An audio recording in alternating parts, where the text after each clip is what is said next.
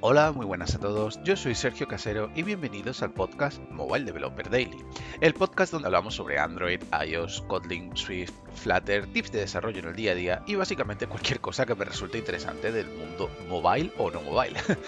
Hoy es miércoles 14 de diciembre de 2022 y vamos a hablar de librerías de terceros.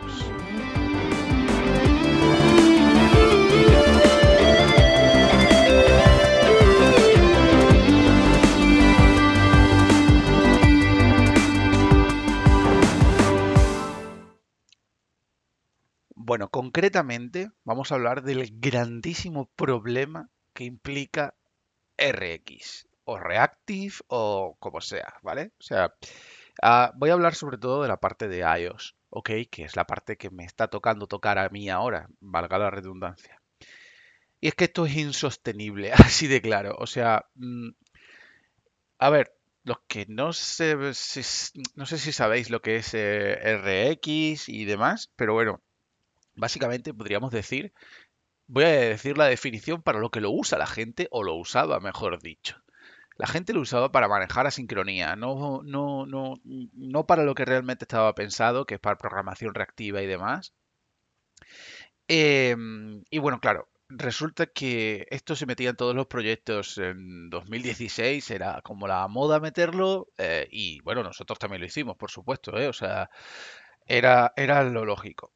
bueno, lo lógico, lo que todo el mundo hacía. Claro, ¿cuál es el problema eh, de meter eh, esta librería?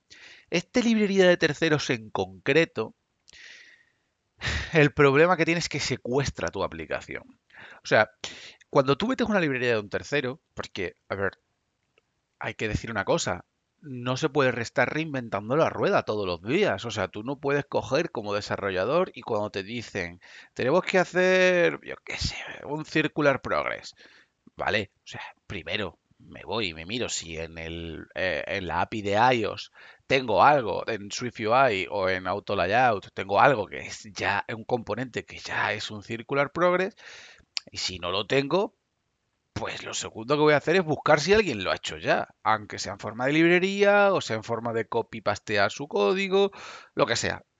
Porque claro, lo lógico y lo normal es intentar no reinventar la rueda, ¿no? Porque claro, es que si no, estaríamos eh, picando líneas de código innecesarias cuando el proyecto eh, donde está probablemente esté mucho mejor testeado y bueno, lo típico, ¿no? Pero el problema de eh, Reactive o de RX, eh, el problema es que secuestra tu aplicación. Porque si tú, por ejemplo, poniendo el, ejemplo del Progress, o incluso el de una base de datos, ¿vale? Vamos a poner que utilizamos SQL de Light en iOS. A ver, al final tú puedes aislarlo. Tú puedes aislar SQL de Light, ¿vale? Y si lo tienes que cambiar en algún momento, pues bueno, eh, implementas el protocolo donde lo has encapsulado y ya lo tendrías. Pero esto no lo puedes hacer con Reactive. Bueno, no lo puedes. Podríamos decir... Sí, es que no puedes en realidad, porque si no, ¿para qué lo vas a usar? ¿no? O sea, eh, eso es... el problema es que se te mete hasta la cocina. Y cuando se te mete hasta la cocina es muy peligroso, porque se convierte en un infierno. Lo que nos está pasando ahora es que, eh, bueno, pues se ejecutan una serie de procedimientos que tienen unos timeouts y demás, y hemos descubierto que en las nuevas versiones de iOS, eh, pues nos salta un pop-up, ¿vale? Nos salta un dialog eh, nativo del que tenemos el callback, pero si no, bueno, es una cosa un poco rara porque el, el Bluetooth Core es un poco tricky en iOS. Pero, pero claro, ¿qué es lo que nos está pasando? Lo que nos está pasando es que esto se ha metido hasta la cocina y encima luego después que tenemos muchísimo legacy. Tal es así que, em, bueno, se utiliza Reactive eh, Swift en lugar de RX Swift, se utiliza Reactive Swift, pero es que encima se utiliza Procedure Kit, ¿vale? Que también es otra librería. que, bueno, en fin, eh, claro, ¿cuál es el problema? El problema no es solo Reactive, el problema es cómo se hizo esto eh, que bueno, lo hicimos nosotros, o sea, que tampoco pasa nada por decir que se hacen las cosas mal de vez en cuando. Y la cosa está en que tienes que pasar como por 20 sitios eh, para engancharte al chain, pero no puedes engancharte al chain de nuevo que podríamos lanzar de los callbacks porque... Eh, bueno, básicamente podríamos decir que el callback que llega del dialog del sistema eh, deberíamos utilizar algo parecido a, no sé si, si estáis familiarizados con RX, pero sería como una especie de behavior subject, ¿vale?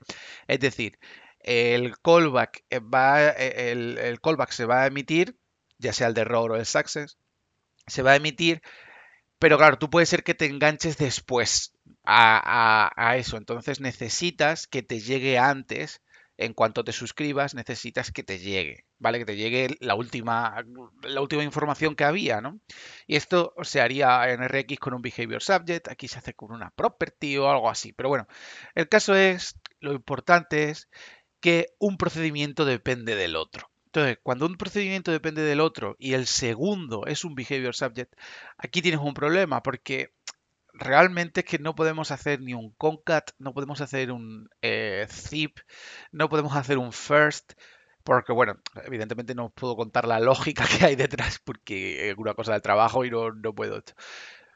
Pero si no tuviésemos, la movida es que si no tuviésemos eh, Reactive eh, metido, sería tan sencillo como usar el Notification Center de iOS, que no es para mostrar notificaciones en, sí, pues, el usuario, sino para poder, eh, podríamos decir que ellos eh, eh, sí que nos dan una especie de behavior subject.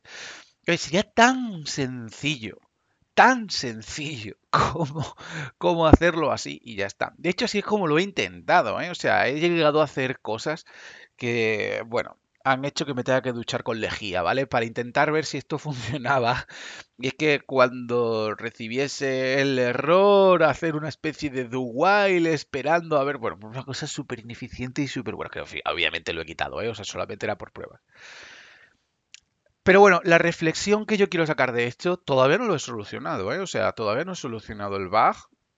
Es una cosa bastante problemática de solucionar.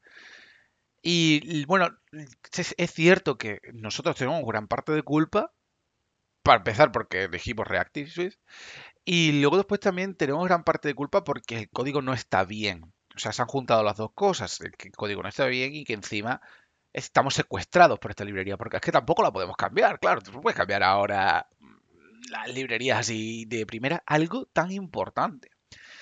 Entonces, bueno, mi mi consejo, por así decirlo, o mi experiencia, lo que me dice es que cuando tengáis que usar una librería de un tercero, aislarla lo máximo posible, pero lo máximo, lo máximo, lo máximo posible del resto de la aplicación.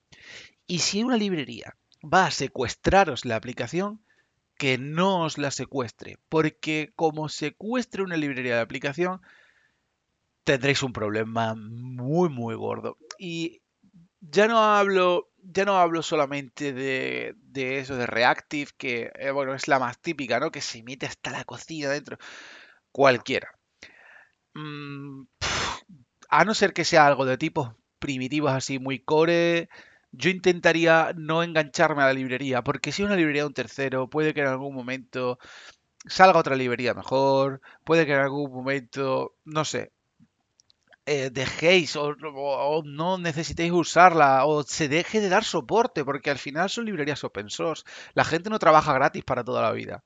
Entonces, tenedlo en cuenta, ¿vale? Esto es simplemente lo que yo quería comentaros. Pues nada, esto ha sido todo. Eh, y por supuesto, nos vemos mañana con el último podcast de la semana.